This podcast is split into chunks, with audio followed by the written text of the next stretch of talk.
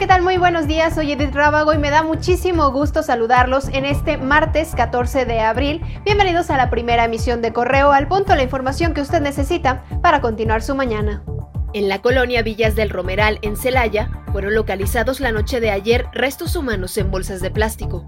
De manera extraoficial se dijo que se tratan del agente de tránsito que fue privado de su libertad la tarde de este lunes en la avenida Lázaro Cárdenas.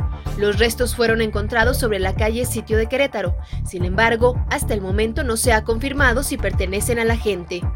La Asociación de Gobernadores de Acción Nacional hizo un llamado urgente a la federación. En un video difundido en Twitter, los mandatarios panistas publicaron cinco demandas que piden ser resueltas de inmediato para evitar que los sistemas estatales colapsen. Entre las peticiones se encuentran recibir un inventario transparente de la capacidad médica y de medicamentos, pruebas suficientes para detectar el COVID-19, mascarillas, ventiladores suficientes y presupuestos extraordinarios. La llegada de la fase 3 es inevitable, así lo afirmó el subsecretario de Salud Hugo López Gatel, quien enfatizó que es imposible detener el contagio de COVID-19, pero sí se puede abonar a su reducción. Del mismo modo, durante la conferencia matutina, pidió denunciar a quien interfiera en la entrega de insumos hospitalarios para enfrentar el coronavirus. Nosotros podemos decir con evidencia en la mano que los equipos fueron adquiridos, que los equipos fueron transportados y que los equipos fueron entregados. Si localmente no llegan a donde deben estar, que es en la cama del paciente para que los use la médico, la médica, el enfermero y la enfermera, entonces alguien está obstaculizando. Y la solidaridad de la población también nos va a ayudar a detectar quién está interfiriendo con el bien público y con la protección de la salud. Denúncienlo.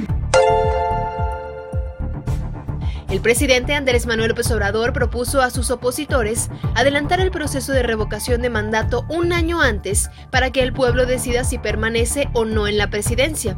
Sugirió que la consulta se realice el mismo día que las elecciones federales del 2021 y no hasta marzo de 2022 como se tenía planeado. Un comité de emergencia de la Organización Mundial de la Salud inició hoy aquí los trabajos para atender el problema del ébola en el Congo y decidir si representa una emergencia de salud pública que concierna a la comunidad internacional. El 9 de marzo se dio de alta al último paciente por ébola, pero la OMS no descartaba que se dieran nuevos brotes. Manténgase conectado a través de redes sociales. Estamos en todas, Facebook, Twitter, Instagram, YouTube. Nos encuentra como Periódico Correo. Para más noticias está disponible nuestra página web periódicocorreo.com.mx y no se olvide de nuestro podcast que está disponible en todas las plataformas digitales para que usted lo escuche a la hora del día que sea mejor.